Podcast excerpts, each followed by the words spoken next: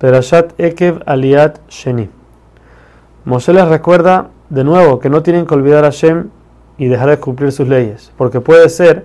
que por la cantidad de abundancia que Shem les va a mandar, la persona se va a enorgullecer y va a decir que su fuerza y su inteligencia fue la que le dio toda esta riqueza. Y si es así, entonces Hashem puede ser que le dice, ok, entonces vamos a quitarle todo lo que tiene y se lo vamos a dar a sus enemigos, que es lo mismo que Hashem está haciendo con ellos, ya que los enemigos no se portan bien, entonces él se le, está quitando todo lo que tiene.